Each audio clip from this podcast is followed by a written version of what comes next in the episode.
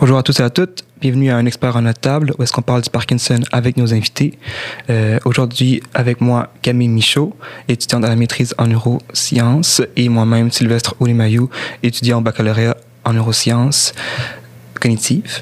Euh, Aujourd'hui, c'est notre troisième podcast. Donc, si vous n'avez pas visionné les deux podcasts avant avec Louis Trudeau ou Romain Rigal, je vous invite à aller les voir. Ils sont disponibles sur notre euh, page Facebook, YouTube et sur Spotify. Donc, Camille, qui avons-nous aujourd'hui? Donc, aujourd'hui, on reçoit Shadi Rahayel qui vient nous expliquer les modifications du sommeil dans la maladie de Parkinson.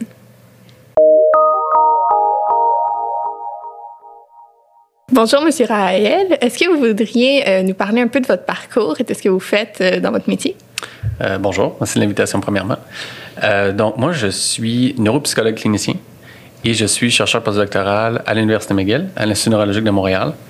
Je m'intéresse principalement à la maladie de Parkinson, mais de façon plus générale, je m'intéresse beaucoup aux changements dans le cerveau qui précèdent l'évolution vers une démence. Donc, que ce soit une démence Alzheimer ou une démence euh, parkinsonienne, une démence à de Louis ou une démence vasculaire, je m'intéresse beaucoup aux changements qui se produisent dans le cerveau des années, des décennies avant. Et euh, donc, ça, c'est au niveau de la recherche. Euh, au niveau clinique, donc, je suis neuropsychologue et je m'intéresse beaucoup à, l'insomnie. Donc, en ce moment, je suis psychothérapeute. Et voilà, je, je, fais de la thérapie cognitivo-comportementale avec des patients qui ont, qui ont de l'insomnie chronique.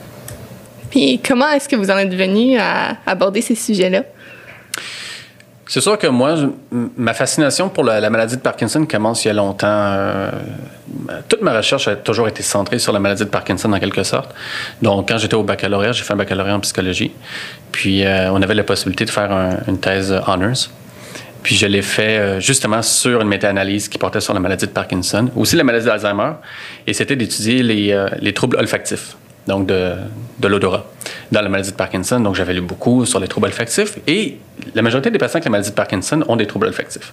Ils sont hyposmiques ou anosmiques.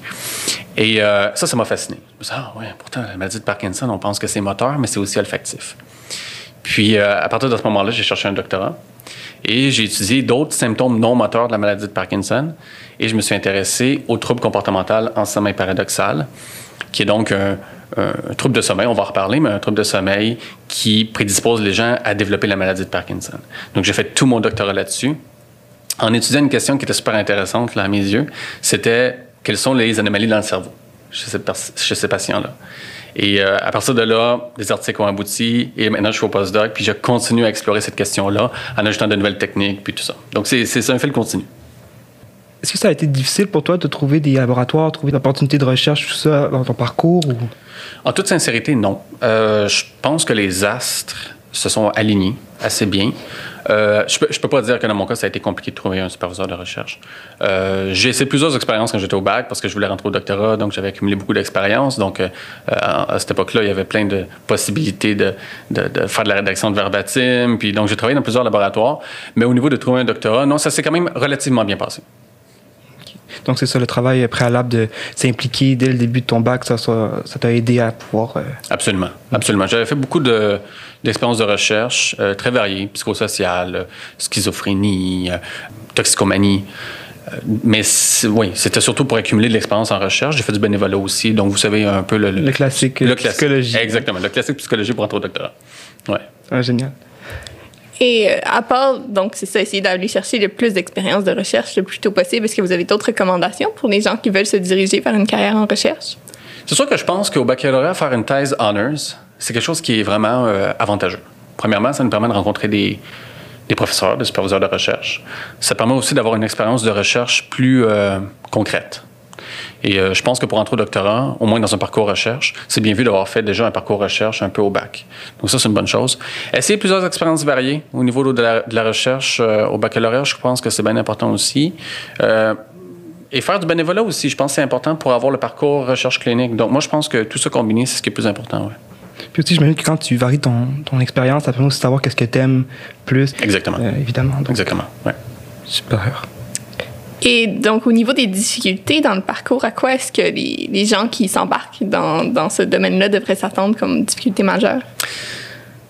Ah, ça, c'est une large question. Hein. C'est sûr que le doctorat, c'est une longue période de vie quand même. Donc, surtout si on fait un doctorat clinique et recherche, euh, c'est beaucoup d'aventures. Euh, je pense au niveau de la, de l'évolution, parce qu'après tout, quand on commence un, un doctorat, on commence à quoi? Début vingtaine, puis on le finit peut-être ouais, mi-vingtaine, fin vingtaine.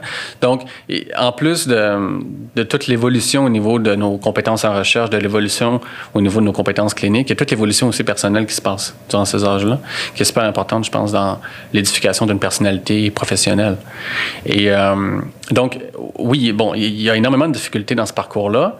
Euh, moi, quand j'y pense, j'y pense surtout en termes de, de ce qui était exigé euh, pour pouvoir faire de la recherche. Donc, ce que je veux dire par là, c'est que c'est pas toujours évident de faire de la recherche.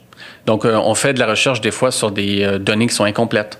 On fait des fois de la recherche sur des données complètes, mais en appliquant des techniques qu'on maîtrise pas nécessairement. Donc, euh, il y a tout un travail de, de persévérance, de ténacité qui existe au doctorat, qui est super important, qui est dur à percevoir quand on y est, mais dont on est fier quand on en sort. Et euh, c'est un peu ce à travers quoi je suis passé, dans le sens où j'ai commencé mon doctorat après un bac en psycho, donc j'avais pas nécessairement de compétences techniques. Et pendant mon doctorat, je me suis vraiment forcé pour essayer d'acquérir des compétences techniques au niveau de l'analyse d'image, par exemple. Donc de faire moi-même mes propres analyses IRM, d'être capable d'utiliser Linux, puis de lancer des algorithmes par moi-même pour avoir une certaine liberté créatrice dans la capacité à faire mes propres analyses. Donc ça, je pense, ça a été la période la plus difficile de mon doc, de prendre tout ce temps-là, de se sentir peu avancé parce qu'on est en train d'apprendre des choses de base, de base, de base, qui sont pas nécessairement dans le cursus en psychologie, mais qu'il faut apprendre par soi-même de façon autodidacte. Donc, euh, donc ça, je pense, ça a été assez difficile, le tout combiné avec un parcours clinique. Euh, quand même trois années, temps plein. Ça peut être difficile de concilier les deux. Donc, euh, donc ça, je pense, ça fait partie des difficultés du doctorat. Donc, il faut être prêt à faire ça, mais c'est extrêmement enrichissant. À l'heure, on parlait avant qu'on commence l'enregistrement, justement, que euh, neurosciences cognitives aurait pu être une option pour toi euh, dans ce temps-là. Mhm. J'imagine que dans la mesure où ça t'a permis de, de développer ces, ces, euh, ces skills, non, ces, Oui, compétences. ces compétences Oui, oui, oui. euh, déjà. Ah, absolument. Je veux dire, euh, bon, à l'époque où j'ai fait euh, bac en psycho, euh, je suis très content d'avoir fait bac en psycho. Et la raison étant que euh, j'adore le parcours clinique qui en découle. Donc, euh, je suis aussi neuropsychologue clinicien.